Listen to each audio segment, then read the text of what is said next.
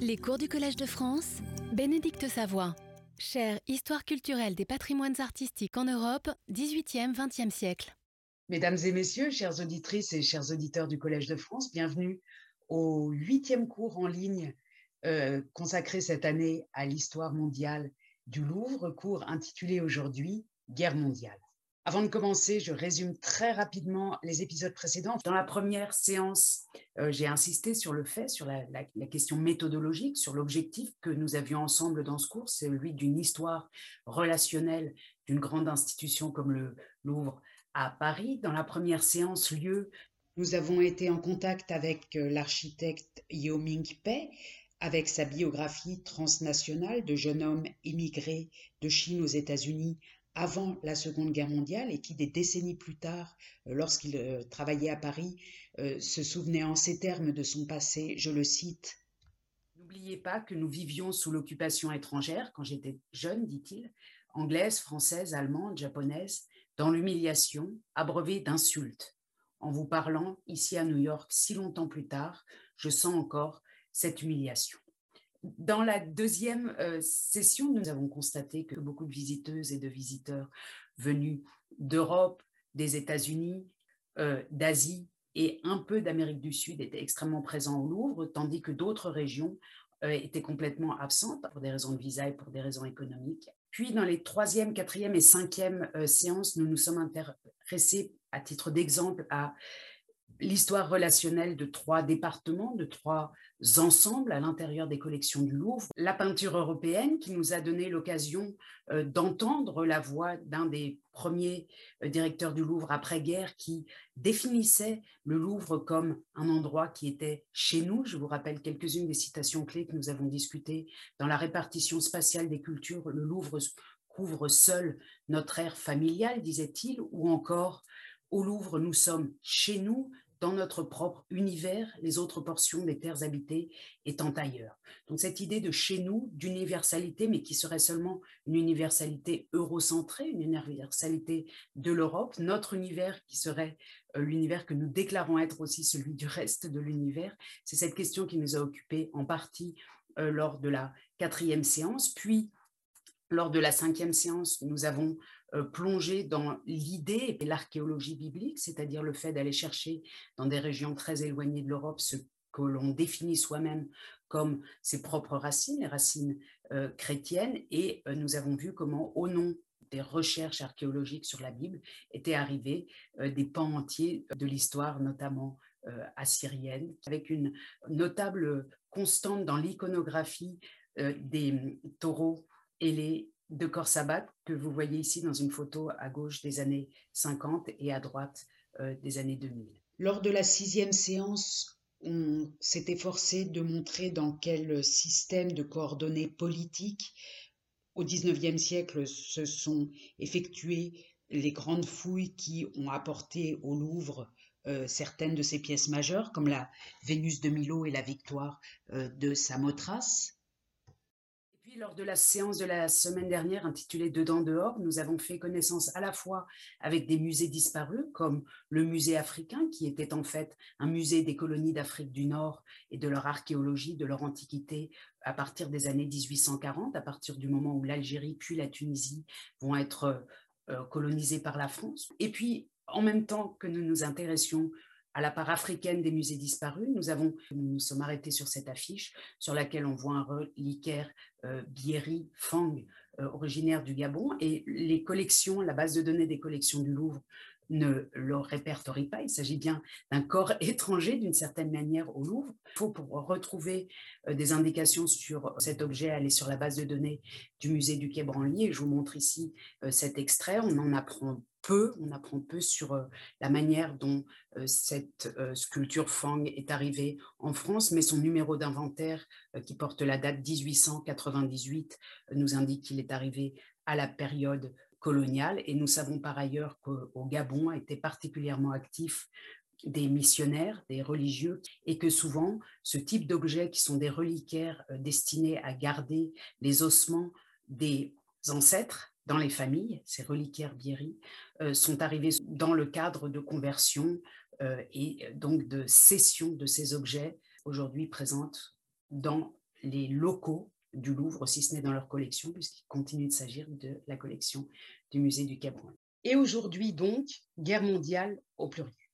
Alors ce sujet, le Louvre et les guerres mondiales, le Louvre dans la guerre, est un sujet qui a fait ces dernières années l'objet de nombreuses euh, études, publications, reportages télévisés, films, un sujet qui est sans doute euh, relativement familier aux uns et aux autres et qui n'est pas uniquement un sujet et un intérêt actuel euh, de la part de la France. On trouve dans d'autres contextes européens un grand nombre de publications également, d'expositions aussi, d'expositions de musées sur ces questions.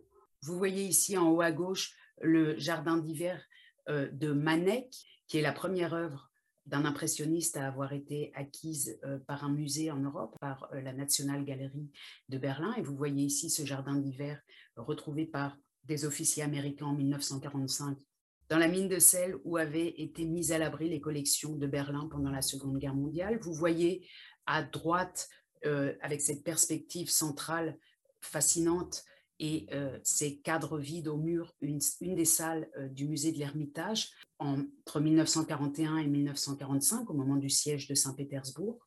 Vous voyez en bas, à gauche, l'un des déplacements de tableaux liés à la guerre civile en Espagne en 1936, avec ce très grand euh, tableau d'hôtel sur un camion ouvert qui indique qu'il s'agit d'un trésor madrilène qui va être ou qui est en train d'être sauvé.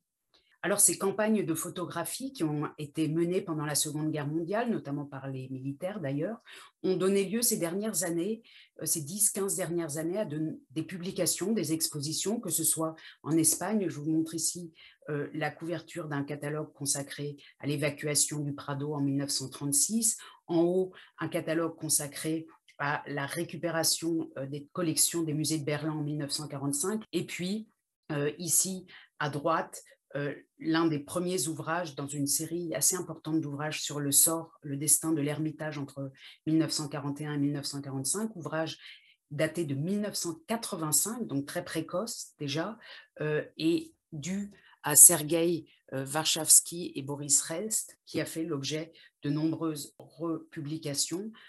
Le siège de Saint-Pétersbourg et la mise en danger des collections de l'Ermitage constituant l'un des grands traumatismes de l'histoire de la, du XXe siècle euh, en Russie. Je vous montre un autre ouvrage euh, consacré à l'Ermitage pendant la Seconde Guerre mondiale. J'évoque encore un ouvrage consacré à l'évacuation de la National Gallery à Londres, toujours pendant la même période, ou encore un blog qui, il y a quelques mois seulement, relevait l'histoire du Metropolitan Museum de New York pendant la même période. Donc c'est vraiment un destin commun et quand on parle du Louvre et des guerres mondiales, on ne peut penser le Louvre qu'en relation avec les autres musées qui, dans ces périodes, Première et Seconde Guerre mondiale, et même dans la guerre précédente de 1870-71, euh, comme on va le voir, ont été confrontés à la mise en danger euh, des collections. Il existe quelques travaux qui ont effectué de manière scientifique cette mise en lien des différents musées européens. Nous avons fait une tentative avec Christina Cotte pour la Première Guerre mondiale de juxtaposer différents destins euh, de musées européens. Par ailleurs, je cite avec plaisir Arnaud Bertinet, euh, mon collègue de Paris 1, qui le premier a tenté de faire un travail systématique sur la question des évacuations. Je fais référence ici à un article paru en 2015, Évacuer le musée entre sauvegarde du patrimoine et histoire du goût, 1870-1940. Si on re, rezoome euh, sur le Louvre, on s'aperçoit, et vous le savez sans doute, que le Louvre a fait l'objet lui aussi de beaucoup de publications sur ces questions ces dernières années. La plus importante à mes yeux et celle qui m'a été très utile pour préparer ce cours, euh, c'est le catalogue de l'exposition Le Louvre pendant la guerre, regard photographique 1938-1947 sous la direction euh, de Guillaume Fonquenel, extrêmement intéressant notamment pour toute la réflexion sur la photographie de guerre et le rôle de propagande, l'aspect propagande euh, de ces photographies pendant la guerre, donc euh, catalogue paru en 2009. En 2008, euh, sous la direction d'Isabelle Lemann de Chermont, à qui appartenaient ces tableaux qui posent plutôt la question de la spoliation de collections, notamment des familles juives, pendant la guerre par les Allemands, par l'occupant nazi. Donc, c'est pas le Louvre, mais c'est une histoire qui est connectée au personnel du Louvre de manière très forte. En 2014, pour n'en citer qu'un, le documentaire remarquable sur Jaujard, illustre et inconnu comment Jacques Jaujard a sauvé le Louvre, un documentaire réalisé par Jean-Pierre Devilliers et Pierre Pochard. Et puis, il n'y a pas que des auteurs français ou des chercheurs et des chercheuses françaises qui ont travaillé sur ces questions. C'est pourquoi je mentionne encore cet ouvrage paru en 2018 de Jerry Channel, une auteure américaine, sur le Louvre pendant la Seconde Guerre mondiale. Alors, comme à l'ordinaire, ce cours va être organisé en trois volets qui s'intitulent, premièrement, c'est une citation Envoi au Gabon, deuxièmement, Enfin Dureur, et troisièmement, Paris-Saint-Pétersbourg. Et puis pour commencer, un, objet du jour. Cet objet du jour est une vignette d'une bande dessinée, d'une bande dessinée sur laquelle vous voyez un personnage qui peut-être rappelle un administrateur des beaux-arts sous le Second Empire. Il pointe sa canne sur une étiquette elle-même apposée sur une caisse, le tout dans une perspective dynamique, surplombante. Le regard est attiré au bout de la canne vers l'étiquette et la bulle, le propos tenu par ce personnage masculin barbu et moustachu, est le suivant. Que pense Madame l'impératrice de ce subterfuge pour tromper l'ennemi? On verra tout à l'heure de quel subterfuge il s'agit, mais en tout cas, euh, cette vignette est euh, extraite d'une bande dessinée euh, parue en septembre 2020 en pleine crise sanitaire, bande dessinée intitulée Le Louvre en Penfeld, qui est parue sous forme de dix planches dans la revue Casier, une revue de bande dessinée, et ses auteurs sont Malo Durand, Renaud Richard et euh, Léo. Alors le cours d'aujourd'hui va en effet nous conduire euh, vers la fin euh, du Second Empire, vers ces messieurs moustachus et barbus. Je m'appuie pour la première partie notamment sur l'article que j'ai déjà cité d'Arnaud Bertinet, Évacuer le musée entre sauvegarde du patrimoine et histoire du goût, article qui a sorti un nombre d'archives extrêmement intéressantes de l'oubli et par ailleurs un livre tout récemment paru sous le titre Le Louvre secret, Brest 1870, des chefs-d'œuvre à l'arsenal de Patrick euh, Gourlet, une publication qui s'appuie euh, sur les documents trouvés par Arnaud Bertinet, mais qui élargit euh, le sujet. Vous allez voir tout de suite quel est ce sujet. Alors, première partie, envoi au Gabon. Nous sommes en 1870, quelques jours avant la défaite française de Sedan contre la Prusse. La guerre est une guerre violente, elle a disparu actuellement de la mémoire collective, ou pratiquement disparu de la mémoire collective, tant française qu'allemande, puisque la Première et la Seconde Guerre mondiale sont venues s'ajouter dans l'horreur euh, à cette première guerre de 1870 euh, entre la France et la Prusse, euh, guerre qui a été néanmoins d'une extrême violence. vous voyez ici des photographies des ruines de Châteaudun notamment, euh, daté du 18 octobre 1870, ou derrière euh, les ruines de la ville de Strasbourg, photographiées par Charles David euh, Winter, la ville de Strasbourg, ayant également subi l'incendie de son musée lors de l'avancée des troupes prussiennes en 1870. Face à cette avancée rapide des troupes prussiennes, face à la violence des destructions, l'administration française des musées se mobilise rapidement et suggère une évacuation aussi rapide que possible des musées ou en tout cas leur mise à l'abri. Le premier musée concerné est le Louvre, on va le voir dans un instant, mais très vite circule, circulaire, euh, qui enjoint les directeurs de musées de mettre leurs œuvres à l'abri. J'en lis euh, quelques extraits. Ministère de l'Instruction publique et des Beaux-Arts, Monsieur le conservateur, la guerre imprévue qui nous frappe si cruellement menace jusqu'aux richesses des musées et des bibliothèques que l'horrible incendie du musée de Strasbourg vous soit un enseignement. En quelques heures, on peut transporter toute une galerie de tableaux en détachant les toiles de leur cadre. Les caves bien voûtées sont les refuges les plus sûrs puisqu'elles peuvent soutenir les bâtiments effondrés. Et je saute à l'avant-dernier paragraphe. Je viens donc, monsieur le conservateur, vous prier de veiller pieusement sur les trésors d'art qui vous sont confiés. Les musées, ces diamants de la République, ne sont pas seulement la propriété d'une ville, ils sont la propriété de l'esprit humain. Voilà pourquoi les conservateurs qui auront sauvegardé leur musée du danger auront bien mérité de la France et des autres nations, etc. Ce texte n'est pas le premier qui circule dans la chronologie au moment de l'avancée des troupes prussiennes. Il est tardif, d'ailleurs il y est question de euh, République, mais il fait suite à l'évacuation extrêmement rapide euh, des collections du Louvre sur lesquelles je vais revenir immédiatement. Ce qui est intéressant, c'est de voir si on reprend euh, les textes qu'on a utilisés les semaines euh, précédentes, notamment celui euh, qui rappelle l'histoire du département des antiquités grecques, étrusques et romaines. Ce qui est intéressant de voir, c'est que cette année 1870, dans la mémoire du Louvre, est considérée comme le début, et je lis ici, je cite ici Jean-Luc Martinez, comme le début de l'âge d'or du musée. Il écrit dans son, cet article, ce fut dans les années 1870-1890 d'abord, véritable âge d'or du musée, etc., etc.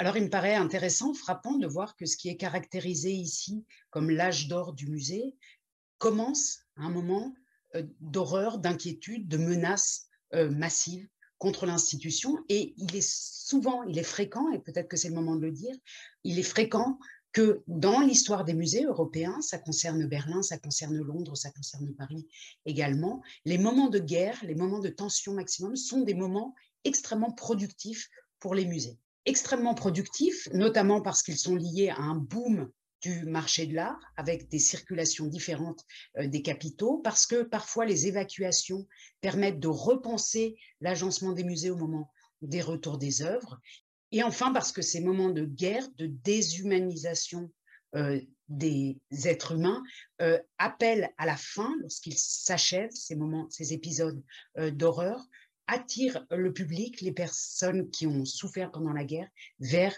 euh, les musées. Et on voit que les musées, dans les après-guerres respectifs, ont une fonction apaisante, on pourrait dire ça, ou de réconciliation euh, très forte. Mais revenons à l'année 1870. Les menaces euh, qui portent sur la France à ce moment-là ne sont pas explicitement formulées, mais il s'agit évidemment de la menace prussienne et de l'inquiétude que les musées français ont que les Allemands, les Prussiens, euh, ne souhaitent s'emparer, se saisir d'œuvres d'art en France, notamment pour récupérer ce qui, à l'époque napoléonienne, à la fin de l'ère napoléonienne, n'avait pas été restitué. Vous vous souvenez que Napoléon euh, a beaucoup confisqué euh, dans les collections allemandes et dans les années 1870, il existe une mouvance dans les bibliothèques, dans les musées, qui considère que puisqu'on ne sait pas exactement si tout a été rendu, on va aller peut-être, on pourrait aller se servir sur place. On a des documents extrêmement précis sur euh, les intentions euh, des milieux de l'administration des beaux-arts et des bibliothèques et des archives euh, prussiennes à ce moment-là, notamment les mémoires de l'écrivain Gustav Freytag, Gustav Freytag, un très grand écrivain de l'époque, qui note qu'au moment de la guerre de 1870, je le cite, les premières victoires militaires du mois d'août 1870 ayant ouvert une possibilité pour l'Allemagne, dans le contexte d'un traité de paix ultérieur, de récupérer ces objets enlevés euh, sous la Révolution et l'Empire en Allemagne, je fus chargé par le quartier général du prince héréditaire de recueillir auprès de personnes bien informées des expertises relatives à nos propriétés anciennes. Haupt, Friedländer et quelques autres furent contactés à cet effet. Donc, il s'agit de faire une liste de ce qui éventuellement est resté en France et ce qu'on pourrait reprendre à ce moment-là. Et la réponse de l'un de ceux qui sont cités ici, Moritz Haupt, qui était un germaniste, un écrivain, euh, donc euh, un littéraire, est la suivante. Le voici, Moritz Haupt. Et voici une partie de sa réponse. Cher ami, j'ai reçu hier soir votre lettre du 10. Les postes sont à présent moins rapides que les victoires. C'est une fort bonne chose que l'on se préoccupe, en pleine effervescence guerrière, du droit des bibliothèques et des collections d'art allemandes. Mais il n'y aura pas grand-chose à prendre. Je me réjouis de toutes les pertes que peuvent subir les Français, mais les Allemands doivent se comporter avec droiture. Nous sommes donc d'accord sur ce point. Il ne faut rien faire qui pourrait rappeler, même de loin, les rapines napoléoniennes. Et il poursuit Je suis profondément convaincu que tout ce que la droiture allemande nous autorisera à réclamer, manuscrits, monnaie, œuvres d'art, se réduira à un minimum d'effets. De bien jolies choses, en revanche, vont nous revenir sans effort aucun. La cathédrale de Strasbourg, par exemple, est très appréciée des amateurs d'art. On voit ici d'un côté euh, des résistances, des négociations sur le fait qu'il faudrait ou non euh, prendre ou s'attaquer aux collections françaises, et par ailleurs cette ironie, cette pointe finale euh, qui fait remarquer que la prise euh, de l'Alsace complète euh, à l'issue de la guerre et évidemment une prise patrimoniale très forte et qu'elle n'exige pas des confiscations supplémentaires. C'est l'avis de Moritz qui n'est pas un homme de musée, qui n'est pas un homme de bibliothèque, mais les hommes de musée et de bibliothèque, eux, continuent de réfléchir à d'éventuelles saisies. C'est le cas de Wilhelm von Bode, que vous voyez ici devant le, ce qui est devenu le Bode à Berlin, qui, lui, dans ses mémoires, nous dit en 1870, moins de deux semaines après en avoir reçu l'ordre par le quartier général, les musées de Prusse avaient établi la liste de leurs revendications et l'avaient aussitôt expédiée. Donc, lorsque les autorités euh, des musées français considèrent qu'il y a une menace euh, venue de Prusse et un risque de voir euh, les collections françaises confisquées par l'armée prussienne, ce risque est réel, il est d'autant plus réel et il est d'autant plus concret que la France elle-même dans ces années-là, et à vrai dire toute l'Europe, donc dans les années 1860, 70, et puis ça va continuer de manière intensive dans les années 80 et 90, elle-même pratique les pillages artistiques. La France et la Grande-Bretagne viennent en 1860, dans le cadre de la guerre de l'opium, de vider euh, le palais de l'empereur de Chine de ses trésors, le palais d'été, trésors qui sont revenus en Europe et qui ont été dispersés et acquis en partie par les musées en 1860. Souvenez-vous de la fameuse lettre de Victor Hugo que j'ai citée dans des cours euh, précédents qui protestait contre ce pillage. Et dans ces années-là, que ce soit en Afrique, en Asie ou dans d'autres régions du monde euh, colonisées par leurs armes, les puissances européennes font euh, de l'appropriation patrimoniale violente. Donc, aucune, aucun doute sur le fait qu'elles-mêmes pourraient être les victimes d'une telle pratique. C'est très, très concret. Dans l'article qu'il a consacré à la question, Arnaud Bertinet reconstitue donc la chronologie euh, de l'inquiétude et il nous signale ici que finalement le lieu de dépôt euh, qui sera retenu pour mettre à l'abri les collections du Louvre est l'arsenal militaire de Brest. Alors, Brest en 1870, depuis Paris, ça peut euh, sembler être euh, la pointe du Finistère, le bout du bout, l'endroit le plus éloigné de Paris, mais Brest en 1870, c'est autre chose. Il suffit de regarder une carte de ces années-là et je vous montre cette spectaculaire euh, map monde, Neueste Karte der Erde mit Rücksicht auf das Bedürfnis des Handelsstandes, donc une carte destinée en particulier aux personnes qui font du commerce, une carte de 1871 euh, environ sur cette carte euh, où le Finistère est à la fois où la France est représentée ici à la fois tout à fait à droite et tout à fait à gauche, on voit bien, euh, et je zoome dessus, que Brest, à ce moment-là, et d'autres villes côtières, mais Brest notamment, sont liées par une multitude de relations, notamment avec les États-Unis. tous ces traits ici sont à la fois des lignes de télégraphe, des voyages et aussi euh, des lignes maritimes. À cette époque-là, Brest est une ville qui, en termes de circulation, de transport, est en train éventuellement, en tout cas des mesures sont prises de euh, faire concurrence au Havre, qui est le grand port pour les États-Unis jusqu'alors en France.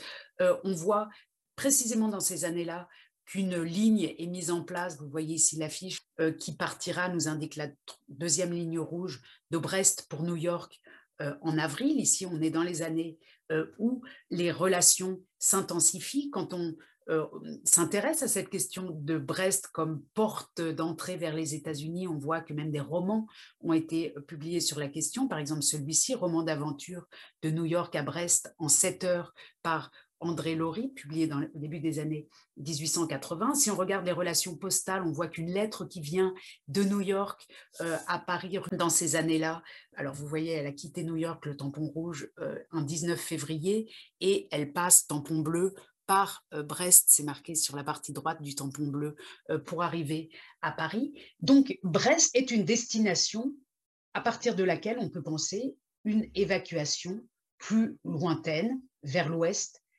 notamment.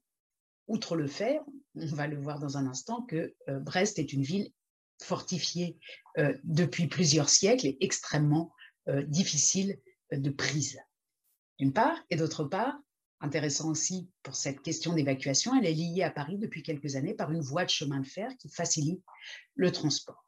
Mais, et c'est la surprise ici, et elle explique aussi le titre de ce petit chapitre, en réalité, on peut penser aussi une évacuation vers euh, les colonies. Et dans son travail, Arnaud Bertinet a cité euh, cette source selon laquelle le préfet pense que ce qu'il y a de mieux à faire, je le cite, c'est de n'agir trop en cachette. Et il écrit On débarquera les wagons venus du Louvre, donc est chargé d'environ 300 tableaux de suite dans un chaland. Ils seront hébergés sur l'Hermione, l'Hermione qui était un bateau de guerre. Cela ne passera pas par les magasins. Il faudrait que les caisses portassent en grosses lettres envoi au Gabon. Et dans l'ouvrage Le Louvre secret que je citais tout à l'heure, est reproduite euh, cet extrait de la lettre souligné Envoi au Gabon. Alors, en effet, si on regarde cette carte que je vous montrais tout à l'heure et qu'on ne la regarde plus vers l'ouest, mais vers le sud, on voit que depuis Brest ou depuis Le Havre, euh, sont, existe une multitude de liaisons qui euh, relient l'Europe, notamment au golfe de Guinée et donc aux colonies françaises à ce moment-là.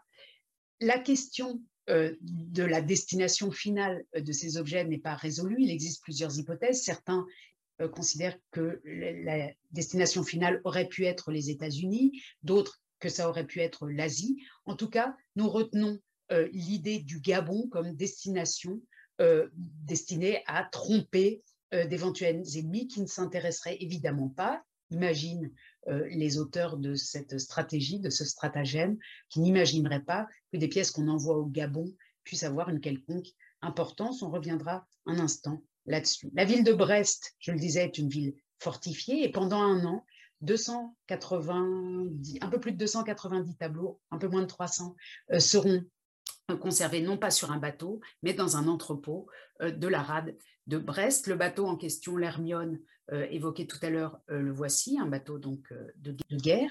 Et ce qui est extrêmement intéressant, et c'est là-dessus que je voudrais attirer particulièrement votre attention, c'est le fait que cette évacuation des, des chefs-d'œuvre du Louvre ne s'est pas faite seule, elle a été accompagnée d'évacuation d'autres pièces jugées de toute importance.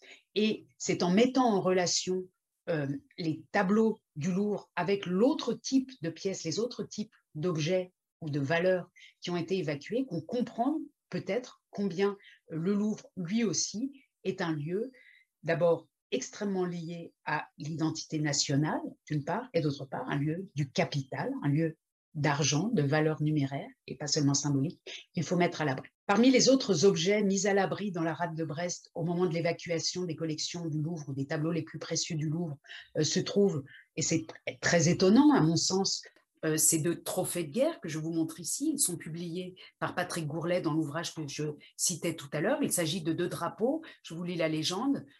20 et 21, parmi les trésors remisés à Brest pour ne pas tomber aux mains des Prussiens, quelques trophées militaires arrachés à ses ennemis par la France. Numéro 20, un pavillon russe lors de la guerre de Crimée 1854-1855. Et 2, un étendard algérien lors de la conquête du pays en 1832. C'est extrêmement surprenant, me semble-t-il, que ces trophées euh, militaires, d'une part, de la colonisation, d'autre part, soient envoyés en même temps, euh, soient jugés d'une valeur aussi importante que les chefs-d'œuvre du Louvre et mis à l'abri également dans la rade de Brest. On voit ici, évidemment, la valeur symbolique considérable des drapeaux, les drapeaux étant les premières choses que dans des conflits armés, les armées se reconfisquent les unes les autres.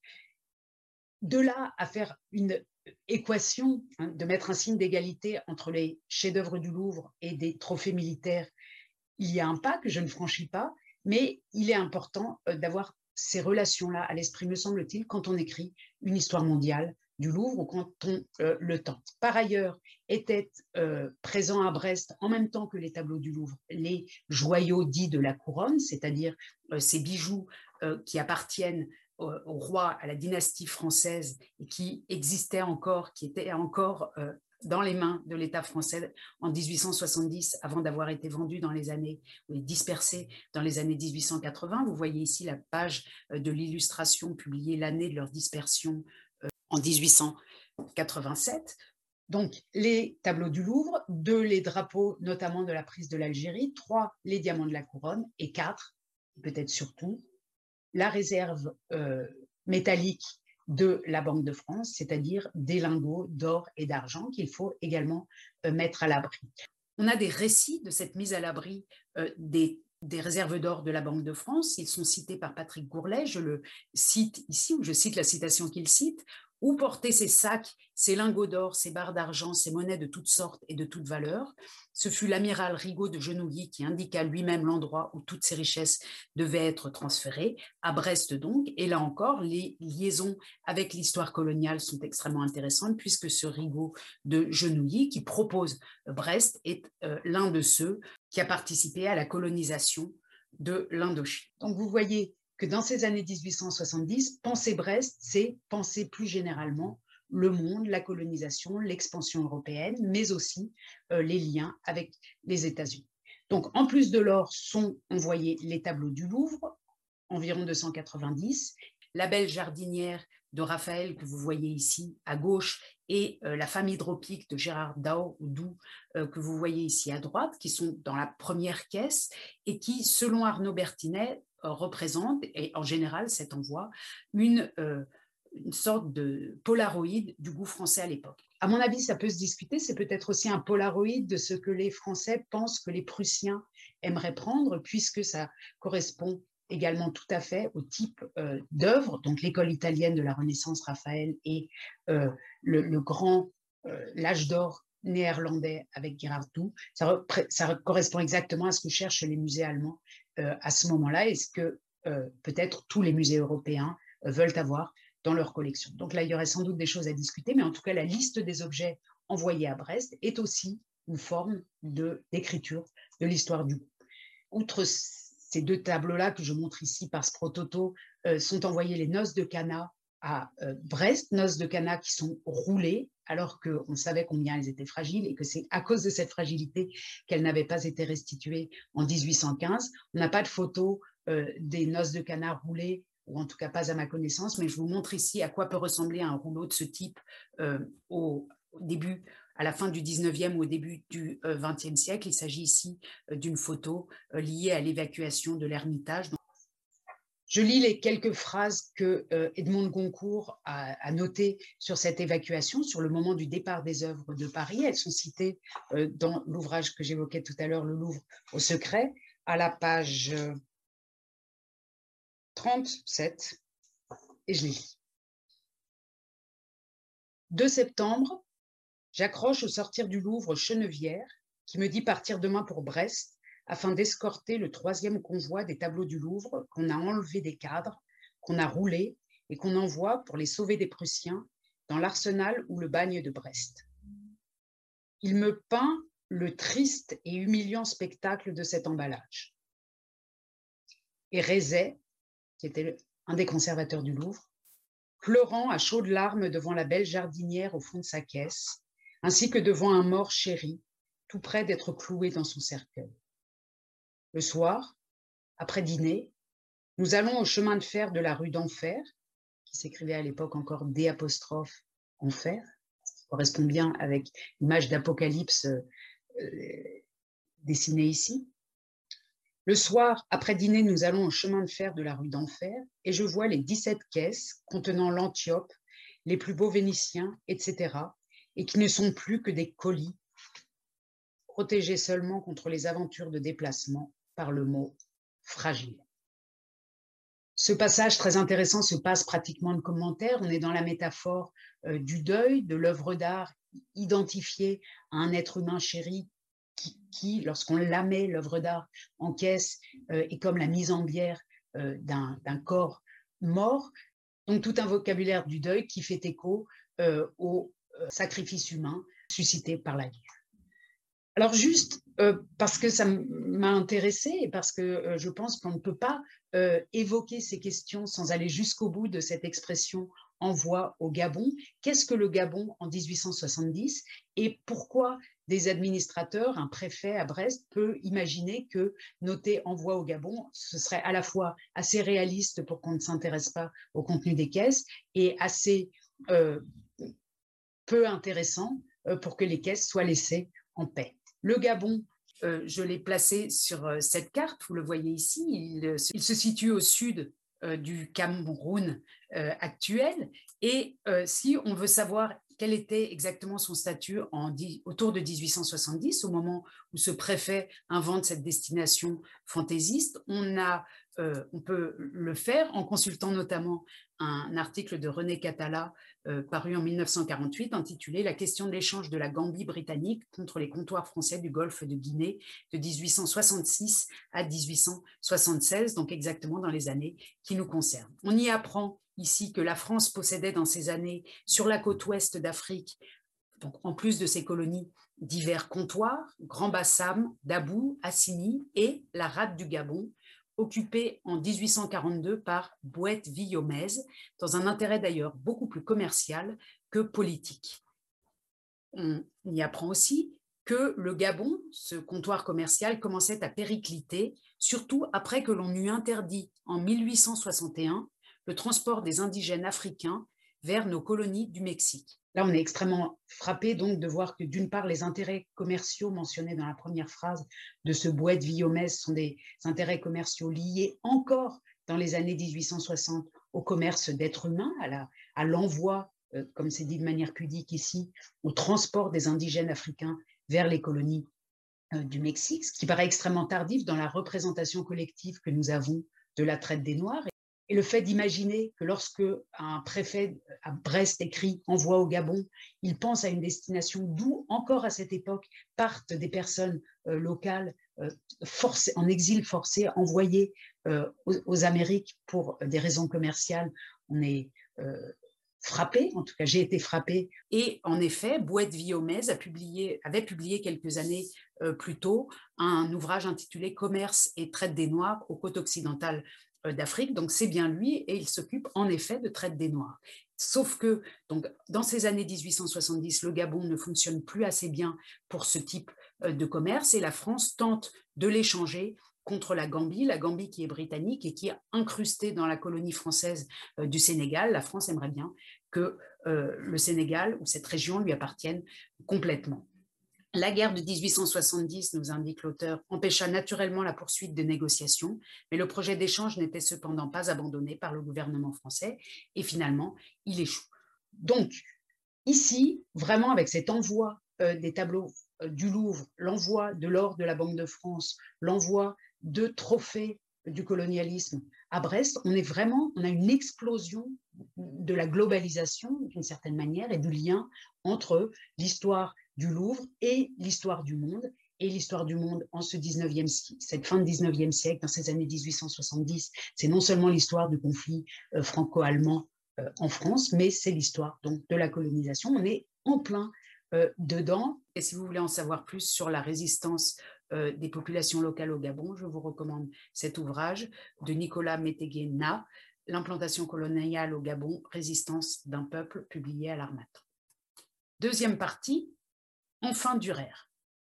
Autant l'évacuation du Louvre euh, en 1870 avait été tenue secrète et n'avait fait l'objet d'aucune euh, publicité et d'aucun commentaire, notamment euh, dans la presse, autant les évacuations lors des guerres qui vont suivre, l'évacuation devenant la norme, comme l'a montré Arnaud Bertinet, et devenant de plus en plus mieux organisée, Autant donc, euh, ces évacuations de la Première et de la Seconde Guerre mondiale ont fait l'objet d'une documentation et de publication. On est frappé quand on euh, feuillette, euh, par exemple, la revue L'Illustration, dans un numéro de l'année 1918, de voir des photos extrêmement impressionnantes. Ici, par exemple, de la Grande Galerie, avec cette mention entre parenthèses école italienne, espagnole, anglaise et allemande, comme s'il s'agissait des nations en guerre, ou encore la salle de Rubens avec les encadrements des 18 grands tableaux illustrant la vie de Marie euh, de Médicis, 18 grands tableaux donc qui n'existent plus, les cadres euh, sont posés au sol, ici même euh, les châssis qui sont derrière les toiles. Les toiles ont été détachées, probablement empilées ou roulées dans des caisses. Les galeries du Louvre vidées de leurs trésors, mises à l'abri des bombardements, indiquent la légende. Et on continue avec la galerie d'Apollon, avec ses fenêtres obstruées par des sacs de terre et des madriers et ses vitrines vides. Ici encore le contraste saisissant entre les riches plafonds euh, qui brillent dans la lumière du fond euh, de l'image avec le bois brut euh, qui retient des protections contre les, les fenêtres, la galerie d'Apollon étant sinon une galerie très lumineuse ou encore pour finir la salle des États, la salle française du 19e siècle, dans laquelle sont restés accrochés, en tout cas au moment de cette photographie, quelques grands formats vers le haut de la salle. Alors là encore, on est dans une iconographie très émotionnelle. Le Louvre ou le musée en général a perdu euh, sa fonction de temple des arts. Les œuvres sont détachées, on n'en voit plus que les cadres. Guillaume Fontenelle, dans euh, l'ouvrage que je mentionnais tout à l'heure ici, Le Louvre pendant la guerre, à propos de la Seconde Guerre mondiale, a euh, écrit un article remarquable photographié au Louvre pendant la guerre, qui montre bien comment ces photographies sont construites et portent des messages et qu'elles ne sont pas simplement euh, documentées. Alors, je ne voudrais pas avoir montré ces photos sans faire un clin d'œil à celle qui les a mises, la première en ligne et qui a permis à la communauté scientifique donc de travailler avec elle, avec ses clichés, avec ses photographies. Je remercie sans la connaître Oriane Gautran qui euh, indique sur Twitter où elle a posté ses photos il y a quelques mois. Je les ai trouvées en dépouillant le magazine L'illustration de l'année 1918. On trouve des merveilles dans ces vieux journaux, point euh, d'exclamation. Oriane Gautran est doctorante ou était en 2019 doctorante en histoire de l'art à la euh, Sorbonne.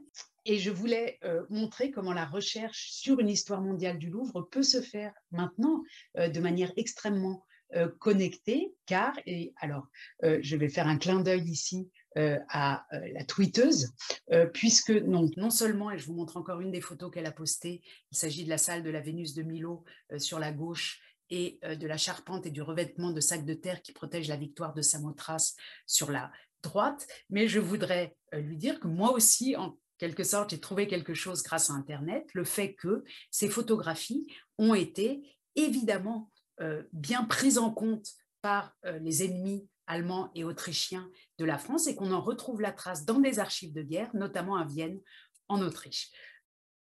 Alors, c'est un petit triomphe euh, de, chercheuses ou de chercheurs, ou une joie de la recherche quand un dialogue peut s'établir comme ça à distance entre les, trouvailles euh, dans la revue L'Illustration d'un côté et euh, de l'autre côté, grâce aux bases de données disponibles et accessibles à tous, notamment des archives ici d'État d'Autriche, donc où on trouve des traces de ces photographies qui ont été découpées dans l'illustration est doté euh, de nouvelles légendes en langue allemande. Je vous les montre ici. Der Auszug aus Paris, der Platz, auf dem im Louvre einst die Venus von Milo stand, l'illustration vom 8. Juni 1918, 1918, etc., etc. Et vous voyez au revers des photos, en bas à droite par exemple, qu'il s'agit du K und K Kriegsarchiv, des archives euh, de guerre euh, de la monarchie et de l'Empire autrichien on voit bien, et ça confirme totalement euh, ce qu'explique Guillaume Fontenelle que,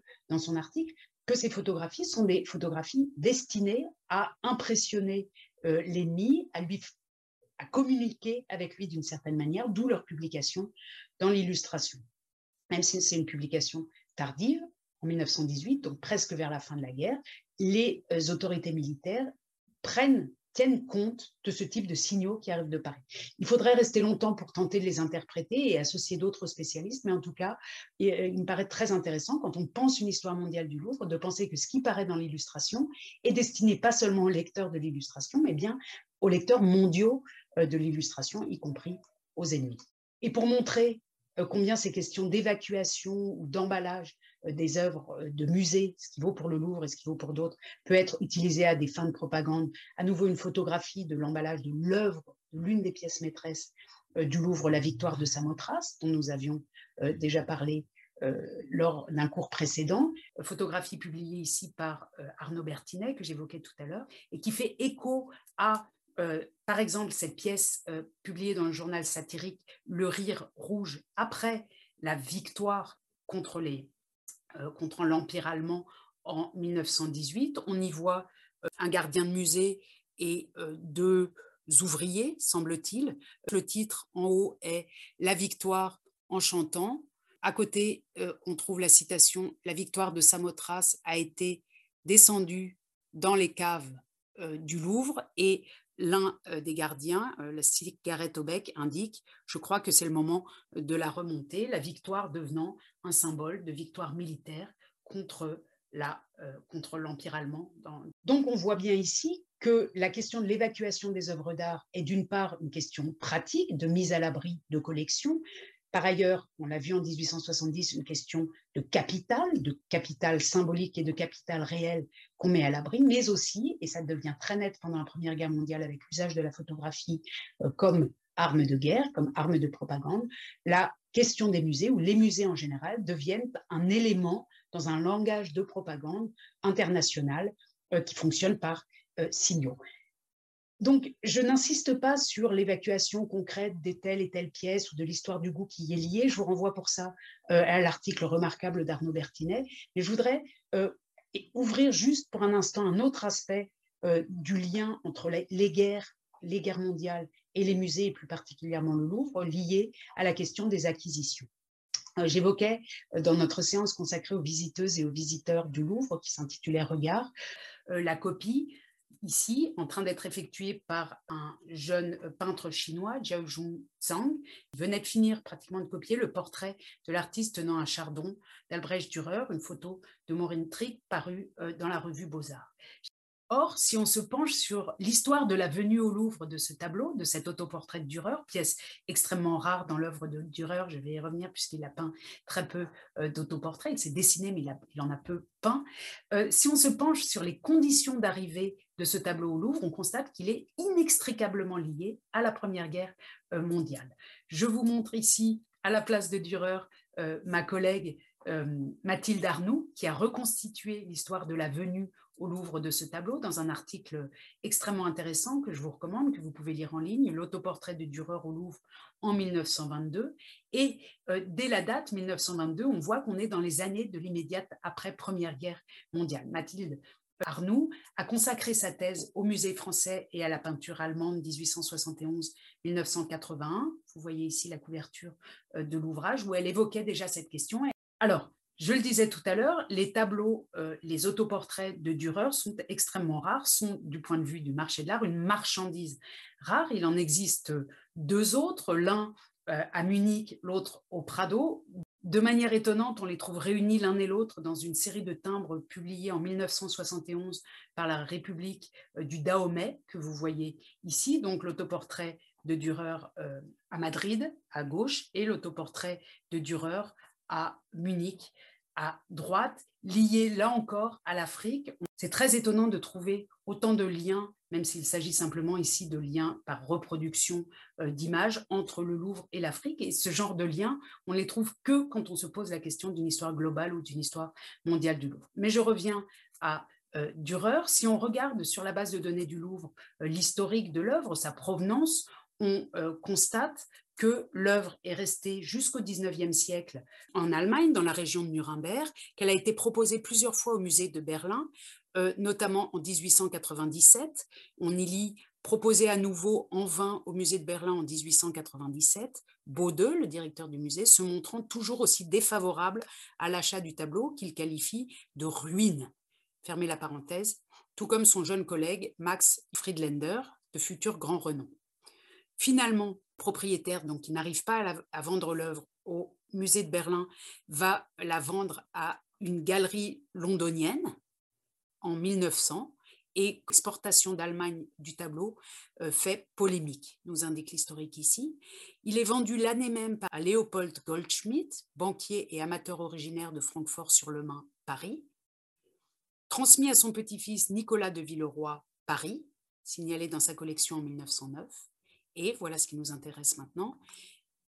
Mis sous séquestre après 1914-1918 avec l'ensemble des biens mobiliers de Villeroy du fait que ce dernier était un citoyen français naturalisé allemand et résidant en France en application de la loi du 7 octobre 1919 relative aux biens de ressortissants ennemis. On peut ensuite continuer à lire euh, cette histoire de provenance. Ce qui m'intéresse ici, c'est de voir que cette œuvre de Dürer qui a échappé à Berlin, ou dont Berlin ne voulait pas, va pouvoir entrer au Louvre à la faveur des séquestres de guerre, c'est-à-dire des confiscations euh, des Allemands, des personnes de nationalité allemande présentes en France, ces séquestres étant d'une grande euh, violence. Vous voyez ici un arrêté euh, de séquestre publié dans le Haut-Rhin bilingue, bien sûr, arrêté relatif à la liquidation des biens et intérêts ennemis placés sous séquestre en Alsace, et le tableau est finalement acquis par le Louvre, qui doit néanmoins le payer. Je n'entre pas dans les détails, je vous renvoie à l'article de Mathilde Arnoux. Ce qui est extrêmement intéressant, c'est de voir que cette violence de guerre, que cette origine liée à la défaite de l'Allemagne, cette origine, l'origine de cette acquisition liée à la défaite de l'Allemagne, est ensuite complètement gommée par le musée, par les musées en général, qui parviennent comme des, machines de, nettoyage en fait, à faire oublier ce, ce, type de provenance et cette violence initiale de l'entrée de certaines œuvres dans leur collection. J'en veux pour preuve un article paru en 1922 dans le Mercure de France, que je vous montre ici, qui invite euh, les visiteuses et les visiteurs parisiens et parisiennes à aller au Louvre voir le nouveau Dürer, en ces termes, je le lis. Le visiteur du Louvre, après avoir admiré cet ensemble, devra porter ses pas jusqu'à l'aile de nom pour y voir, écrit en gros, le nouveau Dürer, dont nous avions annoncé ici même il y a un an l'entrée au musée. Le portrait où il s'est représenté adolescent dans un costume d'une élégante recherche, une fleur de chardon à la main, avec une expression de sérieuse attention et de juvénile fierté qui fait de cette effigie une des plus touchantes qu'un peintre ait donné de lui-même. Provenant de la collection de Villeroy mise sous séquestre pendant la guerre, ce tableau avait été retenu pour notre musée moyennant la somme qui n'est pas excessive de 300 000 francs. Désormais, le Louvre, si pauvre jusqu'ici en œuvre du maître de Nuremberg, aura la joie et l'orgueil de posséder enfin une des créations les plus belles de son pinceau. Il est question du séquestre, mais ce qui domine dans ce texte, c'est la joie et l'orgueil, la beauté, la poésie, la douceur de ce portrait d'adolescent, qui donc sont une manière très efficace des historiens de l'art ou de ceux qui écrivent sur l'histoire de l'art de gommer le contexte historique euh, de violence lié aux œuvres et qui me paraît extrêmement typique et caractéristique. Troisième partie, Paris-Saint-Pétersbourg. Dans cette partie, et très rapidement parce que le temps est compté, je voudrais insister sur le lien entre violence, musée et beauté, et le faire en recourant ou en m'appuyant ou en citant ou en euh, rendant hommage au travail euh, du cinéaste Alexandre Sokourov, euh, auquel a été consacrée il y a quelques années une monographie dont vous voyez la couverture ici, de Bruno Ditch, Alexandre Sokourov, qui a consacré, comme vous le savez, et je l'avais montré lors de la séance d'introduction, un film intitulé Francophonia au Louvre sous l'occupation, au Louvre donc pendant la Seconde Guerre mondiale, un film qui met en lien non seulement les nazis et le Louvre, et évoque cette période de l'occupation, mais fait un pont euh, jusqu'à Napoléon Ier d'un côté et jusqu'à Saint-Pétersbourg de l'autre. J'ai quelques scènes du film ici très rapides pour que euh, vous voyez le type de lien, le type de poésie qui est créé et la place euh, qu'occupe la question de la violence dans ce film. Il s'agit de la version originale russe et j'ai pensé qu'il était bon qu'il s'agisse de la version originale russe, puisque la Russie, qui fait partie, qui fait tant partie de l'Europe, euh, a joué un rôle euh, trop faible jusqu'à maintenant euh, dans ce cours. Je vous laisse écouter.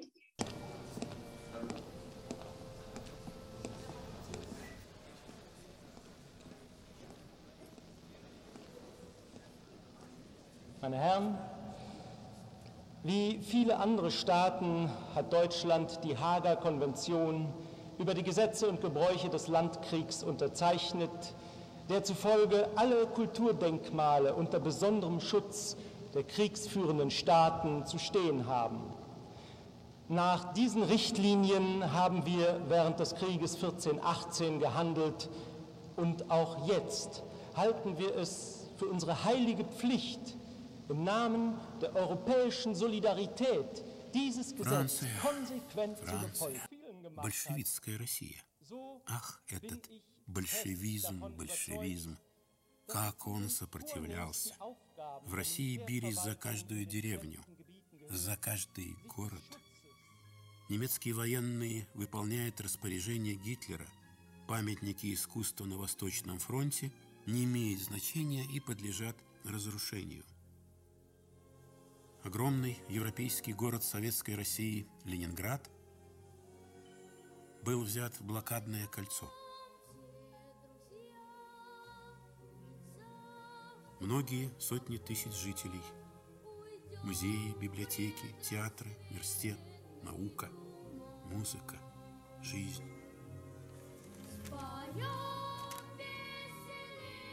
Бомбежки, обстрелы, голод, холод.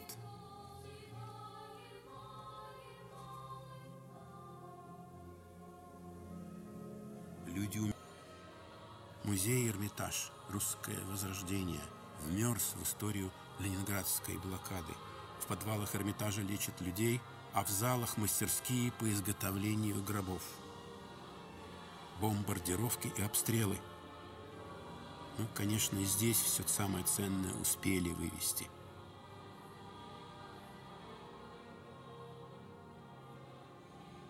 С фронта привозят солдат и водят по залам с пустыми рамами. Вот это Эль Греко. А это Леонардо. Боже, здесь был Леонардо. Как хочется все это забыть.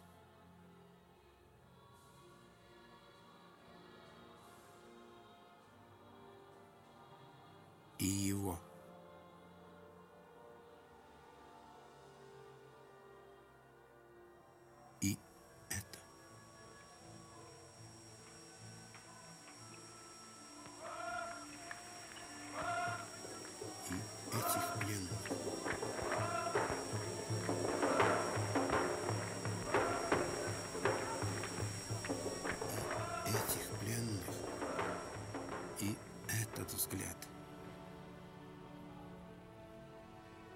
Может быть, всего этого не было? Все это мы, европейцы, выдумали, приснилось. У нас же такие необыкновенные писатели, философы. Наши художники такие фантазеры.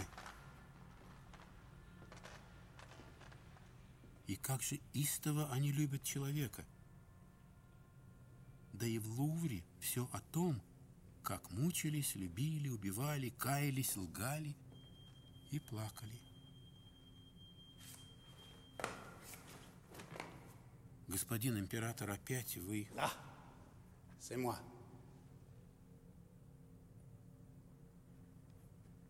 Марианна, дорогая, ну прогоните же его. Napoléon, la guerre à l'origine du musée, les désastres de la violence et euh, du siège de Saint-Pétersbourg de l'autre côté, le fait que l'occupant allemand a préservé le Louvre, mais a martyrisé la Russie, toutes ces questions sont ici traitées sans euh, être appuyées, mais sont mises en lien euh, par l'image dans ce film qui me paraît remarquable et qui me sert également de lien pour la séance prochaine qui est intitulée Fécondation. Je repartirai sur ce film et vous verrez où nous irons. Je vous remercie beaucoup de votre attention et à la semaine prochaine. Retrouvez tous les contenus du Collège de France sur www.colège-2-france.fr.